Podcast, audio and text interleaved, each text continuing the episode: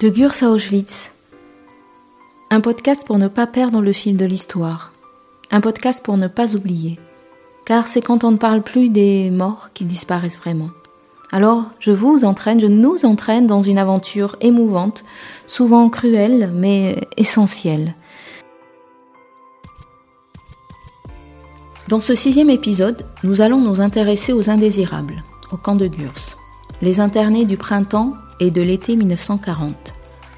Indésirables, personne dont on ne veut pas dans une communauté, personne exclue d'un groupe, mal vu, personne dont la présence n'est pas souhaitée. Le décret sur les indésirables visant au contrôle et à la surveillance des étrangers est légalement voté par le Parlement français et promulgué en 1938. Le terme indésirable désigne les marginaux et les étrangers, dissidents, exilés ou réfugiés qui, pour des raisons politiques, idéologiques et raciales, ont fui la répression franquiste et la terreur nazie. Nombre d'indésirables sont internés dans des camps de 1939 à 1945.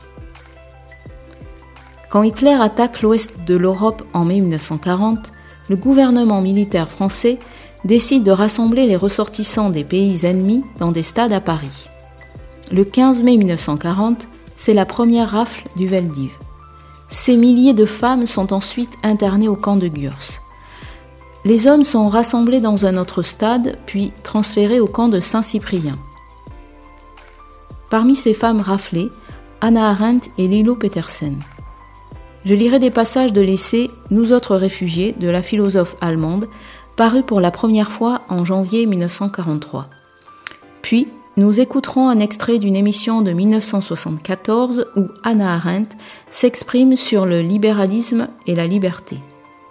Ensuite, je lirai des extraits du récit de Lilo Petersen, intitulé Les oubliés.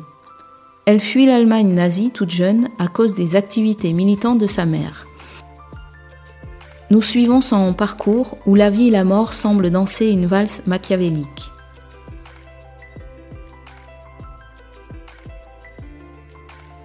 Mais tout d'abord, un prisonnier politique témoignera de ses conditions d'arrivée et de détention au camp de Gurs. Tous ces internés ont un point commun, ils sont indésirables car suspectés de travailler pour l'ennemi.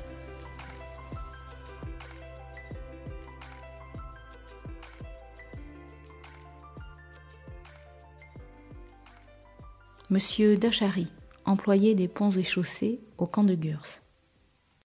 Quand, en somme, au début de la guerre, et dans les premiers mois de la guerre, on a amené les femmes, les indésirables étrangers, les, étrangers, même s'ils étaient euh, anti-clériens, ont été groupés dans des centres, dans des centres donnés, et ces centres ont été amenés au camp de Gurs.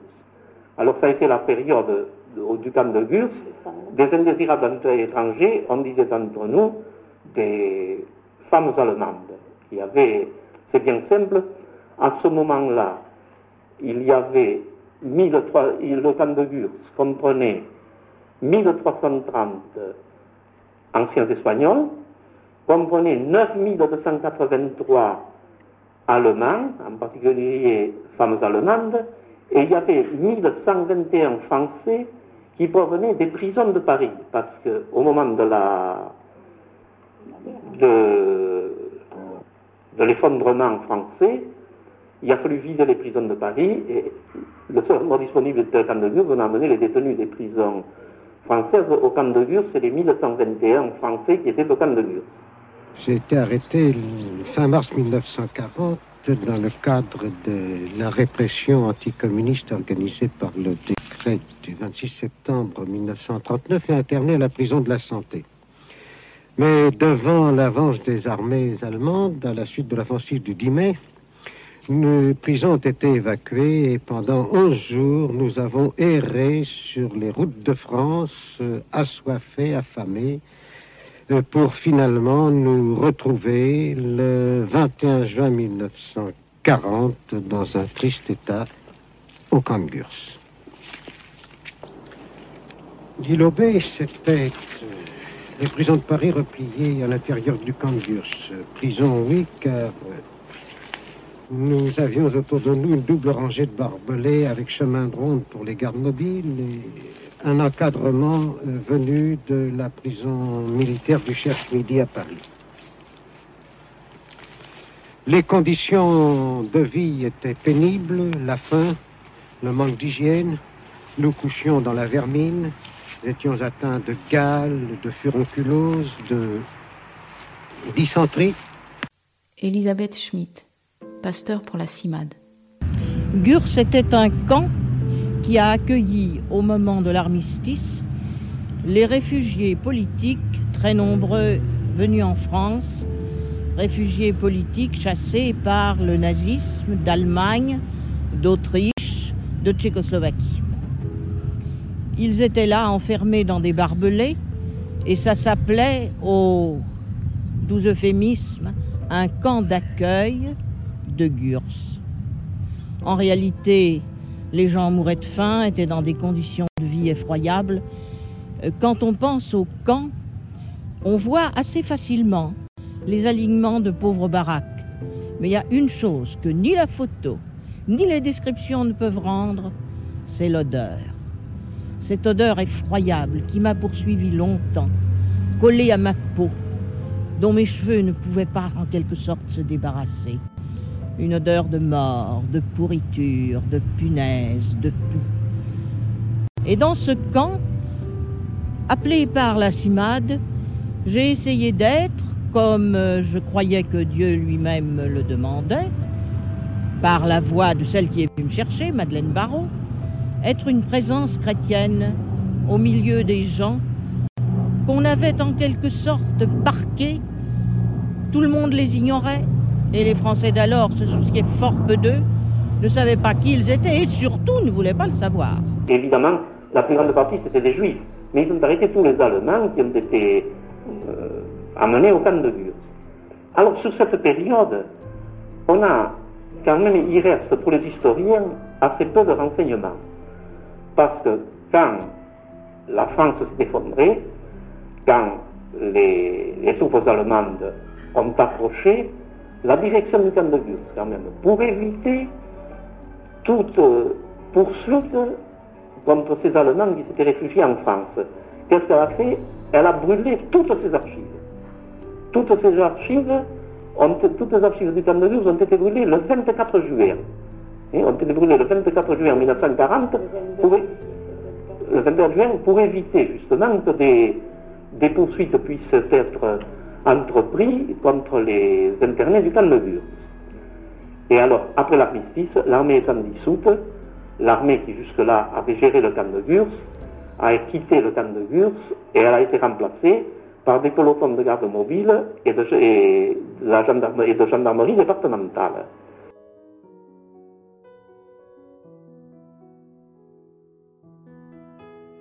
Extrait de Nous autres réfugiés de Anna Arendt.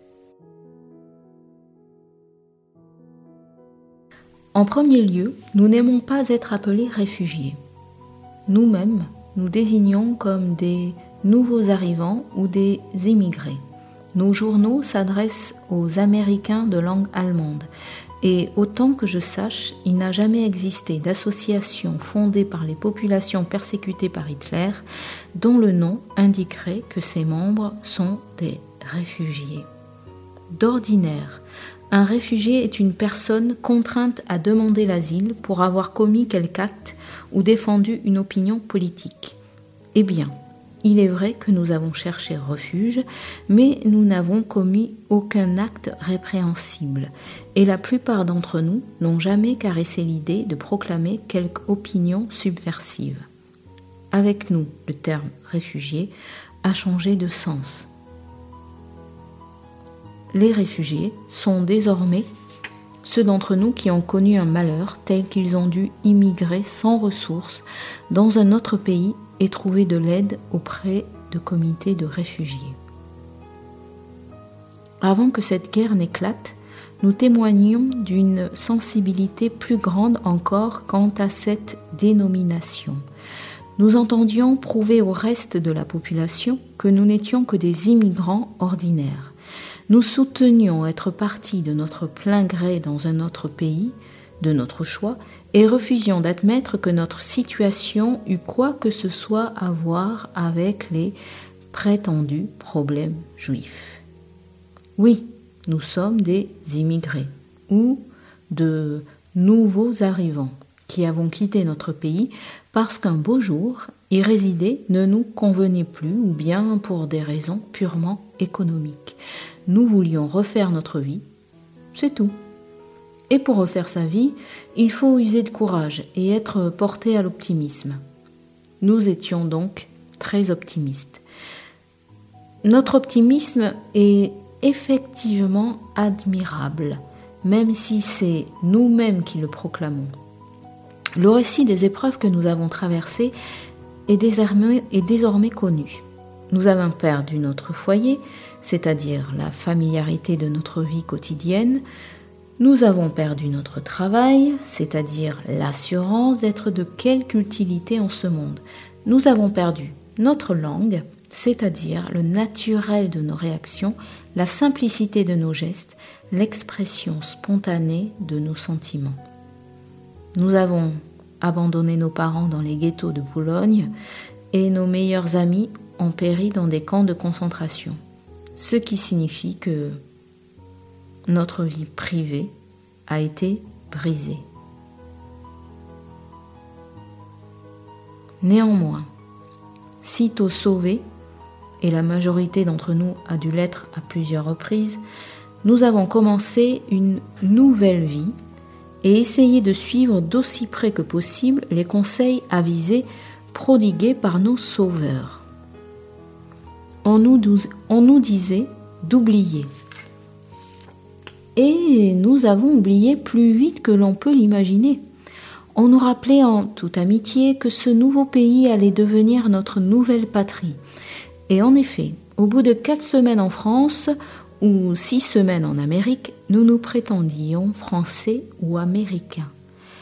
Les plus optimistes d'entre nous allaient jusqu'à affirmer que leur ancienne vie tout entière s'était écoulée dans une sorte d'exil inconscient et que seul leur nouveau pays leur avait appris à quoi ressemblait réellement un foyer.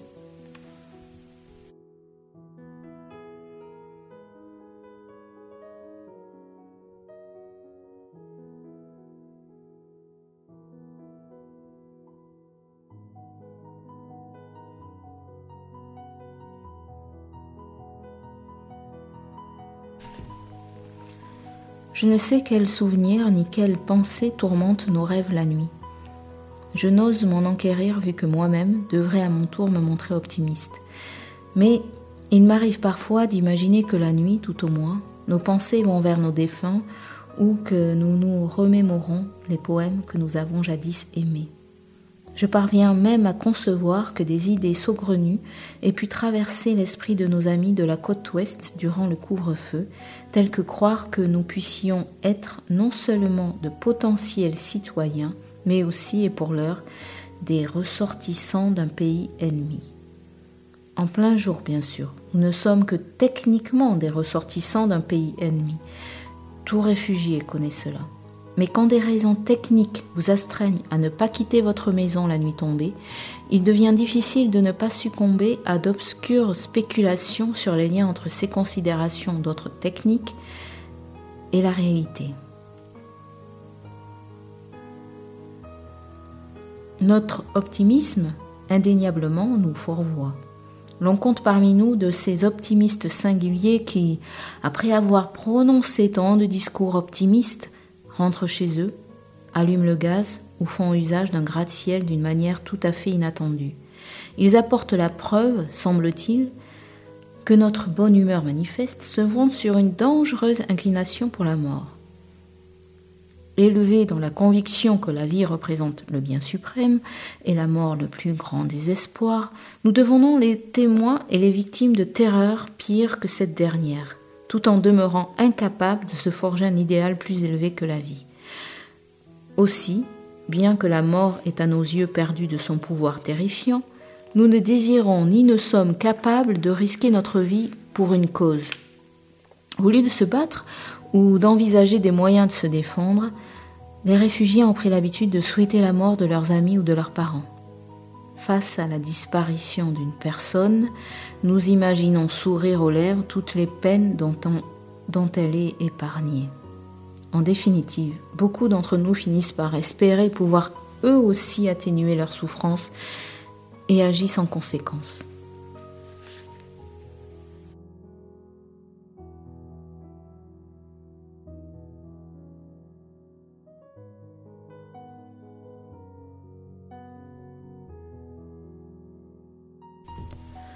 Au camp de Gurs, par exemple, où j'ai eu l'occasion de séjourner, je n'ai entendu parler que d'un seul cas de suicide. Et il s'agissait d'une incitation à l'action collective, apparemment une sorte de protestation visant à décontenancer les Français. Quand certains d'entre nous firent remarquer que, de toute façon, nous avions été envoyés là pour crever, l'humeur générale vira soudainement en volonté farouche de vivre.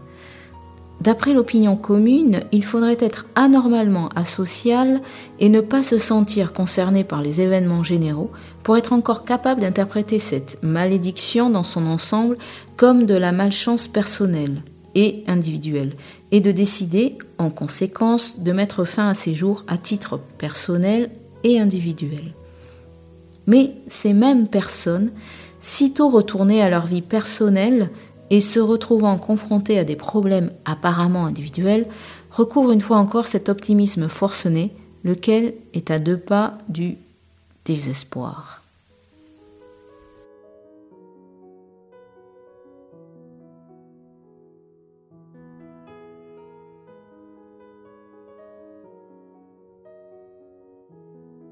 Moins nous sommes libres de décider de ce que nous sommes ou de la manière dont on veut vivre, et plus nous essayons de porter un masque, de dissimuler les faits et de jouer des rôles. Nous avons été expulsés d'Allemagne parce que juifs. Mais à peine avions-nous franchi la frontière française que nous devenions des boches. On s'est même entendu dire que nous devions accepter d'être traités de la sorte si nous étions réellement opposés aux théories raciales d'Hitler. Pendant sept ans, nous avons tenté d'interpréter le rôle ridicule qui consistait à être français, du moins de futurs citoyens français. Mais au début de la guerre, nous nous retrouvions malgré tout internés en qualité de boches. Entre-temps, cependant, beaucoup d'entre nous sont effectivement devenus des Français. Des Français si loyaux que nous, nous nous gardions bien de critiquer le moindre décret du gouvernement. Ainsi déclarions-nous qu'il n'y avait rien de mal à être interné. Nous étions les premiers prisonniers volontaires que l'histoire ait jamais connus. Après l'invasion allemande, le gouvernement français n'avait plus qu'à changer le nom de l'établissement. Emprisonnés parce qu'allemands, nous n'étions pas libérés parce que juifs.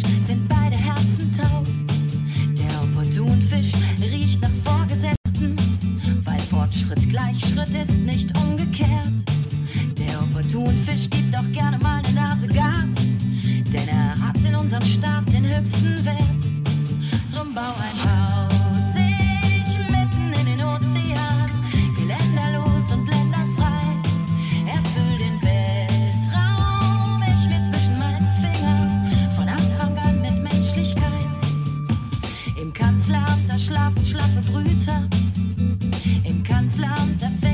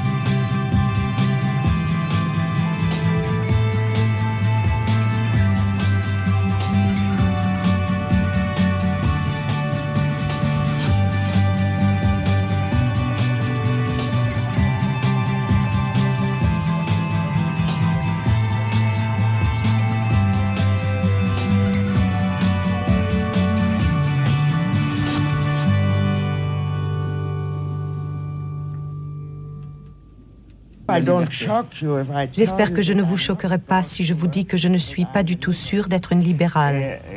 Je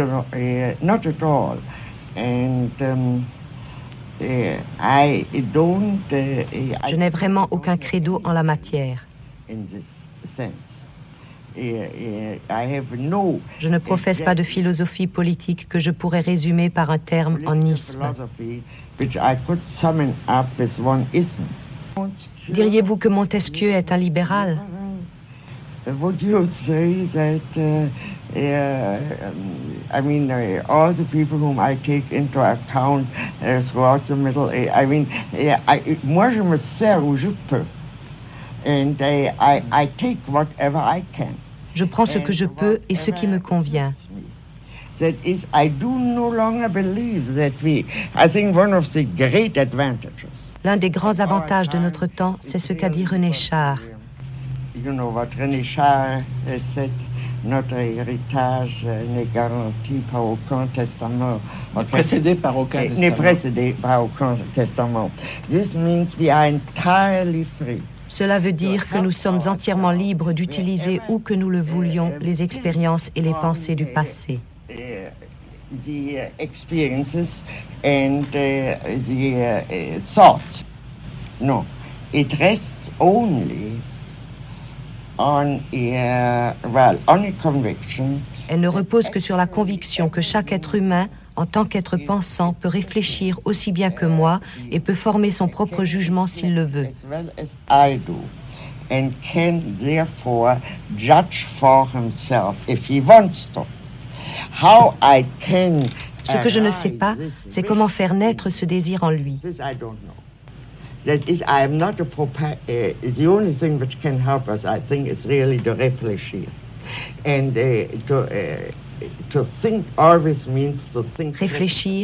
Cela signifie de toujours penser de manière critique. Et penser de manière critique, cela signifie que chaque pensée sape ce qu'il y a en fait de règles rigides et de convictions générales. Rigid rules, general convictions, etc. Everything which happens tout ce qui se passe lorsqu'on pense est soumis à un examen critique, c'est-à-dire qu'il n'existe pas de pensée dangereuse pour la simple raison que le fait de penser est en lui-même une entreprise très dangereuse. how I can convince, I think non-thinking is even more dangerous. Mais ne pas penser est encore plus dangereux. Et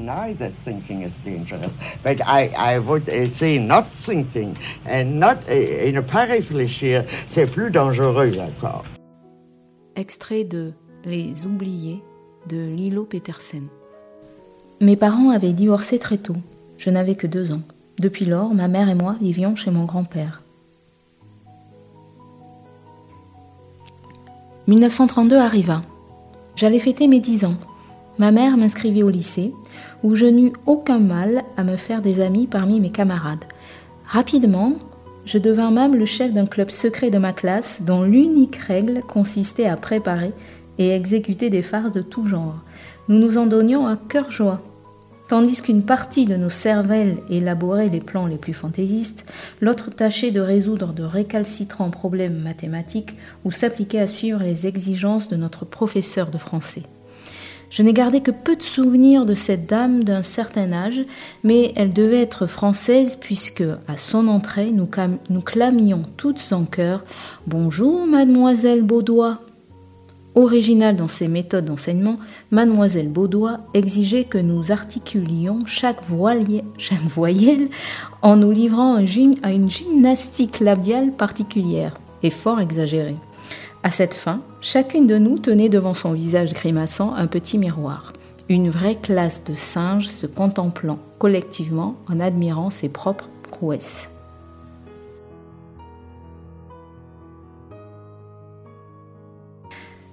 Mais au bout de quelques mois, au printemps 1933, la décision tomba, inattendue, comme un coup près.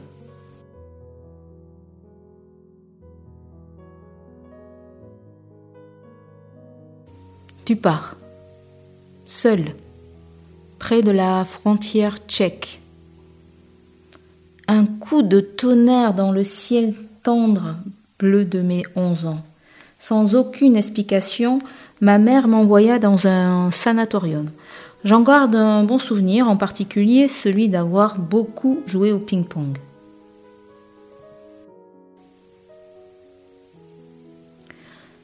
J'avais une chambre pour moi toute seule, comme une vraie curiste.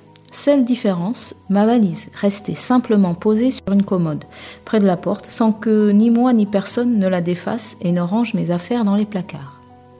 Pourtant, un jour, en l'ouvrant, je trouvais toutes les affaires sans dessus-dessous.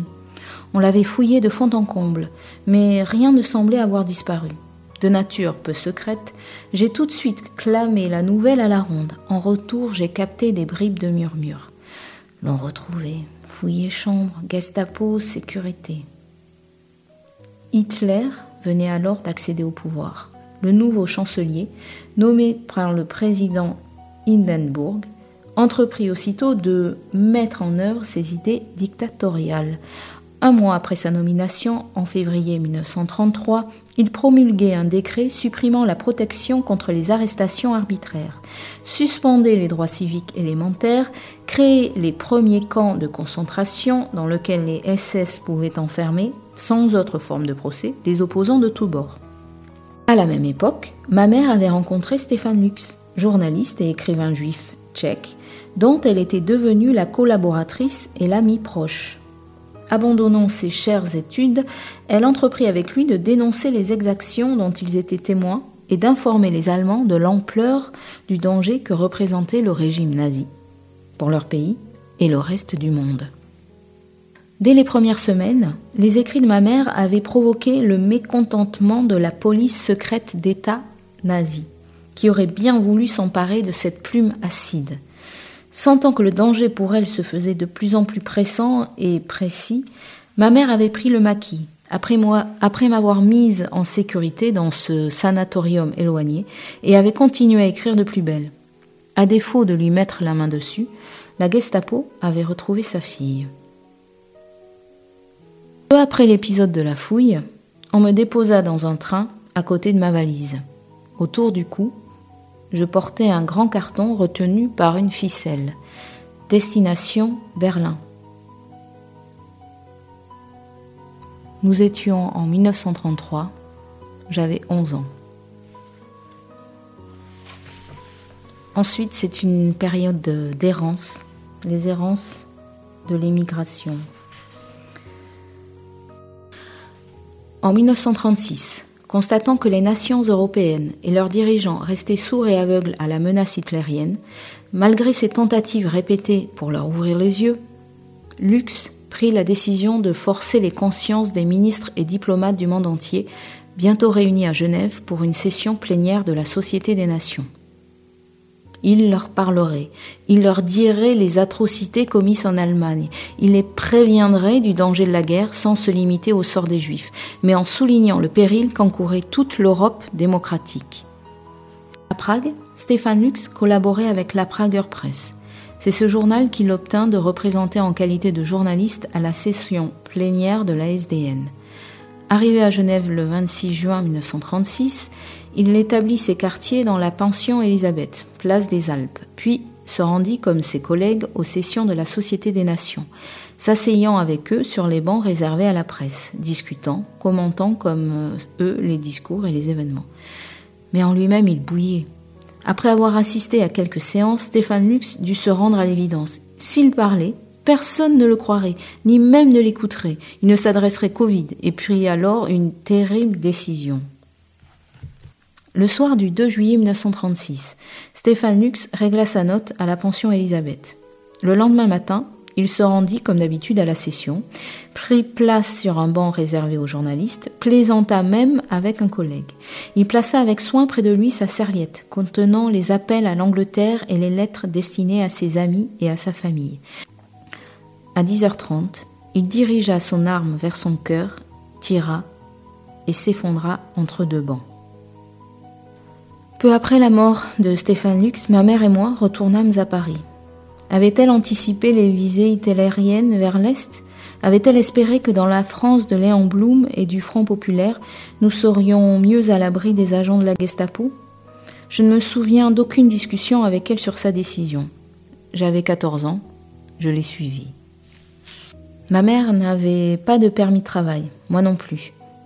La France voulait bien que nous nous réfugiions chez elle, elle consentait à nous accepter comme émigrés, mais elle refusait que nous ayons en outre la possibilité de gagner notre vie. Dès 1936, il était évident qu'elle ne nous offrirait ni le gîte ni le couvert. Elle nous autorisait seulement à être là, c'était déjà bien beau. Pour le reste, elle s'en lavait les mains. Bon, il faut dire à sa décharge que le pays était en proie à une crise économique grave depuis 1931. Le franc fut dévalué en octobre et qu'en dépit des, des espoirs suscités par l'avènement de la gauche au pouvoir, le chômage n'avait guère régressé. Nous n'avions aucun moyen de recevoir quoi que ce fût des biens de ma mère. La moindre démarche en ce sens aurait révélé à coup sûr notre cachette à la Gestapo, avec tous les risques que cela comportait pour nous et pour notre famille restée dans le Reich. La seule source de revenus qui nous était offerte était donc de travailler pour survivre. Mais tout travail nous était interdit. 1939 arriva, et la déclaration de guerre avec. J'avais 17 ans. Cette journée d'été était splendide et le ciel d'un bleu pur réfléchissait toute la lumière de Paris dans mon cœur et dans mon âme. Ma mère et moi devions nous retrouver dans un jardin. Elle vint à ma rencontre avec un visage grave. C'est la guerre. Pendant une année, il ne se passa rien. C'était la drôle de guerre. Faisait-on vraiment la guerre? Qu'attendait-on? Tout cela était-il pour rire? Et puis un jour, ce ne, fut, plus drôle du tout, du tout. Le 10 mai 1940, Hitler attaqua. Le Veldiv, c'était grand. Une énorme salle sous un dôme de verre et de métal. Boulevard de Grenelle. 16 000 personnes au moins pouvaient tenir dans ces gradins, sous la formidable charpente métallique et y suivre les six jours de vélo, des compétitions de hockey ou des spectacles de cirque. Les boxeurs s'y rencontraient. On y faisait du patin. Et selon les manifestations qui s'y déroulaient, le Veldiv pouvait prendre le nom de Palais des Sports. Moi, j'y avais entendu chanter la môme Piaf. Longtemps sa voix avait vibré dans mon souvenir, mais le 15 mai 1940, nous fûmes à la fois acteurs et spectateurs au Veldiv, sous les projecteurs qui, bien au-dessus de nos têtes, dans une mise en scène policière et administrative, laissaient tomber une lumière glaçante. Vous avez pris un sac, madame? Quel sac? Près de la porte, là-bas. Mi-mai 1940, des affiches avaient été placardées sur les murs de Paris et dans le métro, qui nous invitaient à nous rendre là, le 15, en tant que ressortissantes allemandes, sarroises, danzicoises et étrangères de nationalité indéterminée, mais d'origine allemande, résidant dans le département de la Seine, pour peu que nous soyons célibataires ou mariés sans enfants. Nous devions nous munir de vivres pour deux jours et du matériel nécessaire pour notre alimentation, fourchettes, cuillères, quarts, etc. Le tout sans dépasser 30 kilos de bagages. L'ordre, sous menace d'arrestation, était signé du gouverneur militaire de Paris. Ce jour-là fut scellé le destin de milliers de réfugiés allemandes. Isolés, enfermés, privés de toute reconnaissance, sauf peut-être de ce statut particulier qui signe administrativement la déchéance de tout droit, un statut sans statut, celui des internés. Deux ans plus tard, sous Vichy, eut lieu au même endroit la terrible rafle du Veldiv. Durant deux jours, l'arrestation méthodique des 13 000 juifs, hommes, femmes et enfants, préluda à leur déportation rapide vers les camps de la mort. Par ignorance, on confond trop souvent la rafle du Veldiv de 1942 avec la nôtre, celle des femmes anti-nazies du 15 mai 1940 qui, elle, est devenue un tabou. Or, c'est nous qui avons étraîné ce lieu dans son usage répressif et concentrationnaire, avec cette différence. En 1940, l'événement eut lieu sous des autorités pleinement légitimes et républicaines. Il est difficile de concevoir que ce même Veldiv a déjà été utilisé avant la défaite, avant l'occupation, avant la, la collaboration, avant Vichy. Difficile de penser qu'en juillet 1942, ce, stade ne représentait pas une découverte pour bon nombre de fonctionnaires, mais qu'au contraire, il sembla l'endroit naturel, logique pour ce type d'opération. Mais notre rafle n'en était peut-être pas une. Sans doute n'avait-elle pas de caractère administratif systématique, déterminé, focalisé sur une cible bien spécifiée, avec un enfermement final bien localisé. Sans doute la déshumanisation qui suivit dans les camps de concentration français n'était-elle pas intentionnelle. Tout cela ne fut pas fait exprès en somme. Ce ne fut que le fait du hasard. Peut-on vraiment parler de rafle, dira-t-on, et de camps de concentration? On doutera aussi du changement de statut de réfugiés politiques à ennemis internés, puis à prisonnières à livrer au Reich. Il aurait fallu, c'est vrai, nous faire passer une frontière pour que techniquement il y ait déportation. Ce fut une rafle républicaine, un camp de concentration républicain, toutes choses qui ne peuvent exister. Qu'était-ce donc alors? Une opération de regroupement, d'hébergement et de transfert? Notre départ nous est annoncé au bout de quelques jours. Après un jour et une nuit, le train s'arrête enfin, au crépuscule. Nous n'avons toujours rien bu ni mangé.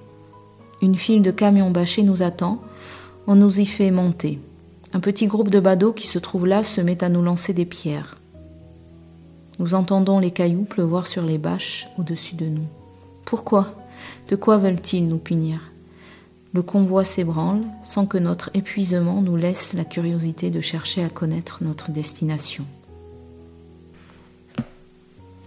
Le camp de Gurs, je l'ai dit, est un camp français créé par des Français, gardé et dirigé par des Français. Pourtant, un jour arriva un groupe d'officiers allemands. Accompagnés par le directeur du camp et ses collaborateurs, ils firent le tour du camp, visitèrent tous les îlots. Dans le nôtre, comme dans tous les autres, on nous avait réunis et placés sur un rang. Les officiers nous faisaient face, les dirigeants du camp se tenaient derrière eux. L'ordre fusa. Les juifs d'un côté, les non-juifs de l'autre. La masse se scindant en deux moitiés pratiquement égales. Comme ces questions raciales ne m'intéressaient pas du tout, je restais plantée au milieu toute seule entre les deux groupes largement séparés, sourde aux gesticulations désespérées du commandant du camp. Et vous là-bas, que faites-vous? Rejoignez votre groupe. Les bras croisés, je ne bougeais pas, malgré les injonctions. J'attendais la suite, qui ne vint pas. Ce n'est que bien plus tard qu'un uniforme allemand me convoqua à un guichet. Pourquoi tu as fait ça tout à l'heure? Oh, comme ça, je ne comprends pas la différence. Curieusement, il n'insista pas. Il est vrai que je n'avais jamais pris garde à la différence possible entre les hommes. Pour moi, il y avait les bons et les mauvais. Au-delà, si on voulait, on pouvait apporter des nuances. Mais il faut l'aider, cette petite, ça ne va pas du tout. Vous voulez sonner là, s'il vous plaît, madame? Il faut quelqu'un là. J'avais réussi à sortir du camp afin que mon bébé naisse dans les meilleures conditions. Je m'étais fait admettre à l'hôpital de Pau, chef-lieu des Pyrénées-Atlantiques, et me retrouver dans la salle d'accouchement de la maternité. La maternité de Pau, ce n'est pas la joie, ni pour l'hygiène, ni pour le moral. Il n'est pas rare que les berceaux servent de boulevard aux poux ou les grands lits de salle de bal aux puces. Les bébés sont placés à deux dans les berceaux. Les linges ou les couvertures des berceaux ne sont presque jamais changés. Rien n'est enseigné aux mères, ni comment, ni quand ou comment un enfant doit boire. Ce matin, pour la première fois, tu as ouvert les yeux. Ils sont bleu foncé. Mais qu'est-ce que tu peux faire comme grimace? Tu ressembles à tour de rôle à ton père, ta grand-mère, ta mère et ton arrière-grand-père.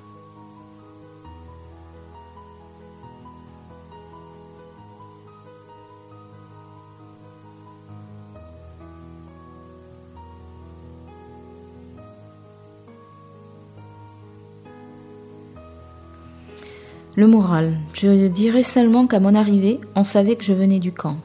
À chaque instant, une infirmière ou une autre personne me demandait si je voulais garder mon enfant. Ironique, blasé. Vous gardez votre enfant? Non, mais c'est vrai. Vous voulez vraiment le garder? Vous ne l'abandonnez pas? Nous sommes rentrés au camp de Gurs ce 1er avril 1942. Pas de nouvelles de ton papa.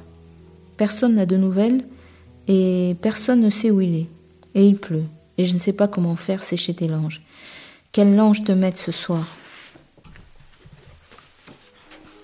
La guerre était finie. Hitler était mort.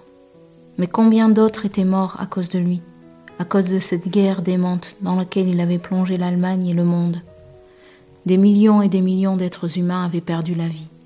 L'Europe était sinistrée. Tout était à reconstruire. L'Allemagne était un cimetière.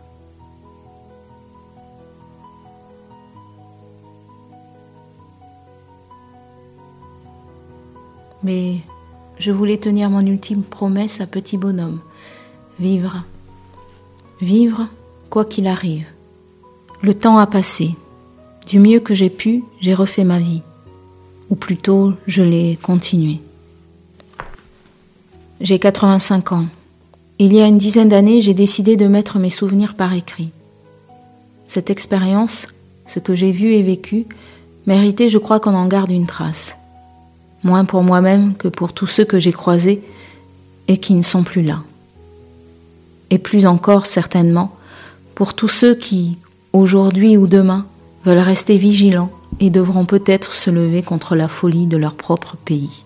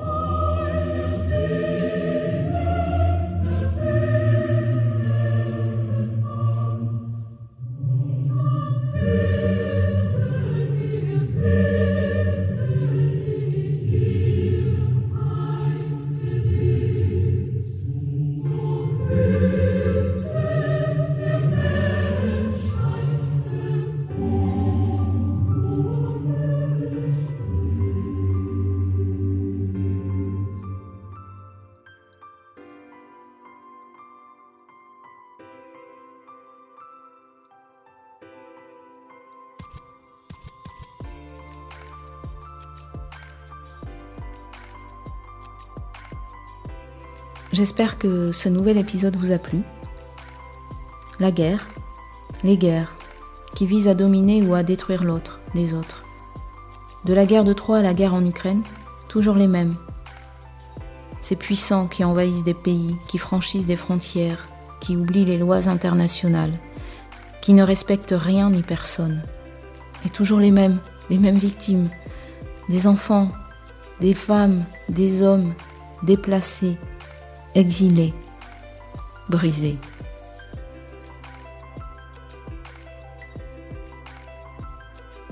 Ne l'oublions jamais, ne les oublions jamais.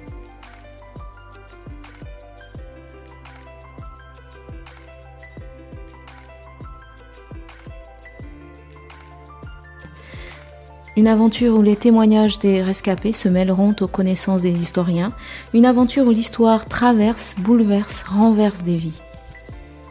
Je vous invite à ce voyage deux fois par mois. Pour ne rater aucun épisode, inscrivez-vous sur enlocomotive.com. À très vite.